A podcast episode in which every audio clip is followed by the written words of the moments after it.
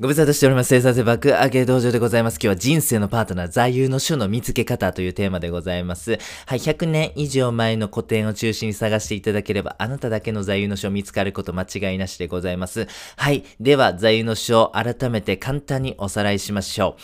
常に自分の手元に置いておき、その内容をいつでも引くことができるようにしてある本のこと、自分にとって参考になったり、励みとなったりする本でございます。生きてますと暗い、えー苦しいとかね、辛い時ありますよね。まあそういうふうな、あの、苦境の時だけじゃなくてね、例えば毎朝絶対これしようみたいな感じの時に読む本。これね、座右の書でございます。そうそう、俺はこういう風になるんだと。この主人公みたいなかっこいい人生生き切るんだと。そうだそうだ、ここに書かれている理想を体現するために俺は今人生を生きてるんだとかね。今辛いけども頑張る。これも逆境。このチャンスを乗り越えることでもっと成長できるぞ。そんな気持ちを与えてくれるのが座右の書でございますね。ぜひ皆様の人生に座右の書ですね。パートナーとしてぜひね、持っておいてほしいなと思っております。座右の書よりも座右の銘の方がね、一般的に認知されてる言葉ですよね。座右の銘っていうのは座右の書ではなく、なんかこう、言葉ですね。えー人生の手元に置いておき、いつでもその言葉を元にこうね、あの、やる気とかモチベーションをね、書き立てくれて、く書き立ててくれるような言葉でございます。これを座右の銘と言いますね。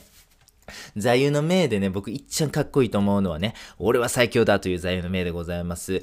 プロ車椅子プレイ、テニスプレイヤーの国枝慎吾さんでございますね。東京2020オリンピックでも金メダル獲得されましたね。この国枝選手のね、えー座右の銘が俺は最強だというね、えー座右の銘なんですね。めっちゃかっこいいですね。本当国枝選手はこう、日本のね、歴史に残るぐらいのね、すごいアスリートだというふうに思ってましてね、えーその彼がこの語るね、座右の銘めっちゃかっこいいなと、えーいつもちょっと鳥肌立ちますね。はい、ということで座右の書についてですね、もうちょっと詳しく見ていきましょう。はい、人生で達成したい目標が書かれている座右の書、これね、ぜひね、見つけてほしいなというふうに思っております。いや、かっこいいなと。いや、こうなりたいなと。いや、この状態になれれば人生価値だな。そんなことが書かれている本がですね、あなたにとっての座右の書になる可能性があります。はい、座右の書なんでございますが、100年以上前に書かれたものを中心に探していただければと思っております。なぜか、それは時代の淘汰、時間の淘汰を経ているからでございますね。やっぱりね、時間っていうもの、そういうふるいをね、えくぐり抜けた書物というのは非常に力を持っている可能性が高いんですね。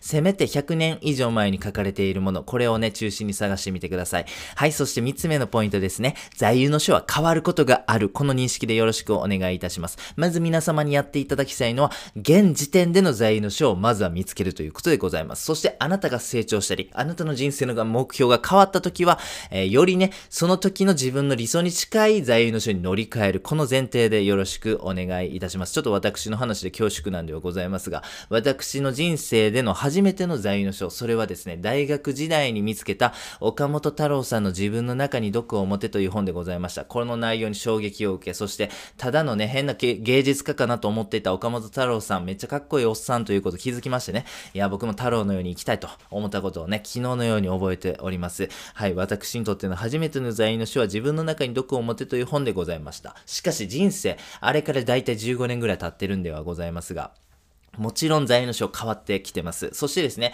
えー先日ですね、久しぶりに、えーこの自分の中に毒を持てという本を読んでみたんでございますが、やっぱりね、感動が減ってる。そしてですね、あのー響く内容もね、あん、あんまりあの当時に比べて少なくなってるなと。もちろん自分が成長してるということもあるし、自分がもっともっとすごい思想とか考え方に出会ったっていうのもあるし、自分の人生目的が変わってくる。だから、あの時ね、すごい衝撃を持って読んだ、あの、自分の中に毒を持てという本も、今の自分にとってあまり力を力を持っていない。まあ、こんな感じでですね、あなたの人生のライフステージに応じてですね、えー座右の書というのは変わる、えーのが当たり前なんですね。はい。そして4つ目のポイント、えー座右の書を見つけるにはぜひ腰を据えて取り組んでほしいなと思っております。何年何十年かかる前提で、そしてですね、一つ見つかったとしても、より良いものが見つかる可能性もありますんでね、えーぜひ人生をかけて探し続けてほしいなというふうに思っております。中にはすぐにね、えー見つかる人もいらっしゃるというふうに思います。それはラッキーだなというふうに思ってください。でもそれも暫定の、えー座右の書であるということでございますね。しかしですね、中には、あ、これは間違いなくこの私の人生において絶対ずっともう死ぬまで座右の書であり続けるなという本もね、中にはあるんですね。それに、あ、あの、それを見つけた時はね、直感でわかりますね。あ、これは絶対すごいなと。これを達成するために俺は生きていくんだろうな。そんな座右の書がね、見つかることもあるかもしれません。ぜひね、その直感楽しみにね、宝探ししてくださいということでございまして。では、具体的に実際にどういう風に座右の書探したらええねんと、お前抽象的なことばっか言ってんなと、お叱りの声が聞こえてまいりますので、具体的な座右の書の探し方、詳しく見ていきたいなと思っております。まずは、歴史的名著を中心に探してください。講師が書いた最根端、経営者、えー、必読の書、最根端ですね。あ、論語か。講師が書いた論語、そして経営者必読の書、最根端ですね。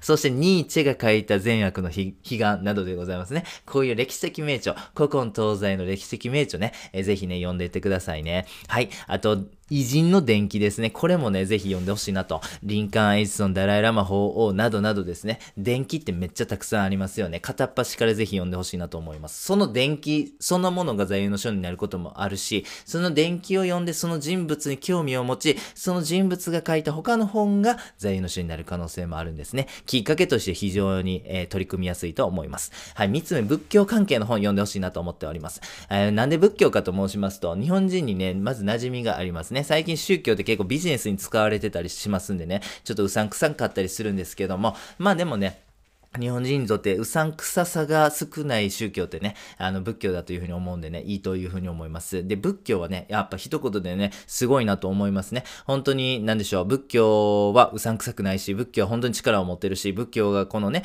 21世紀までしっかり力を保ちながら残ってる、その理由も感じますね。で、仏教をもう僭越ながら私がちょっと一言でね、あの、まとめさせていただくならですね、幸せになる方法はこれですよと、お釈迦様が教えてくれた教えの集まり、それが仏教だというふうに思います。結局仏教が言っていることで2つかなと思ってまして、なんであなた今苦しいか分かってます？こうこうこうだからですよ。じゃあ、その苦しい現状を変える方法あなた知ってます？こうこうこうなんですよ。もうこれだけですね。はい。それがね、仏教だというふうに思ってるんですね。そしてですね、最近ちょっと面白いことが起こってましてね。というのは科学が進展しましてね、いろんなデータを取れるようになってきたんですね。例えば、ファンクショナル MRI とかね、高精度の MRI とかを駆使することによってですね、仏教とか瞑想とかそういうものが実際に脳とか体とかにどういう風な影響を及ぼしているかということが定量的にわかるようになってきたんですね。例えば瞑想の効果とかね、えー、利他が幸福を生み出す理由とかそういうものがですね、科学的に証明できるようになってきたんですね。いい時代ですね。面白い時代ですね。なのでですね、ぜひ仏教力持ってますんでね、仏教関係の本みたいなものもですね、えー、ぜひあなたの座右の書探しの一つの指針としていただければなと思っております。今日はですね、えー、座右の書について深く語らせていただきました。座右の書はあなただけのバイブルでございます。そしてあなたのパートナーでもございます。ぜひぜひ座右の書を傍りに置いて、人生というこの長い旅を、えー、歩んで参りましょうという内容でございました。最後にやってみようのコーナーでございますね。人生のパートナー座右の書を見つけ方ということでございました。100年以上前の古典を中心に探していただければ、きっと見つけることできると思います。誠に僭越ながら、誠に恐縮なんではございますが、私のね、座右の書を最後にちょっとご紹介させていただきたいなと思っております。入母大行論という仏教の本でございますね。はい。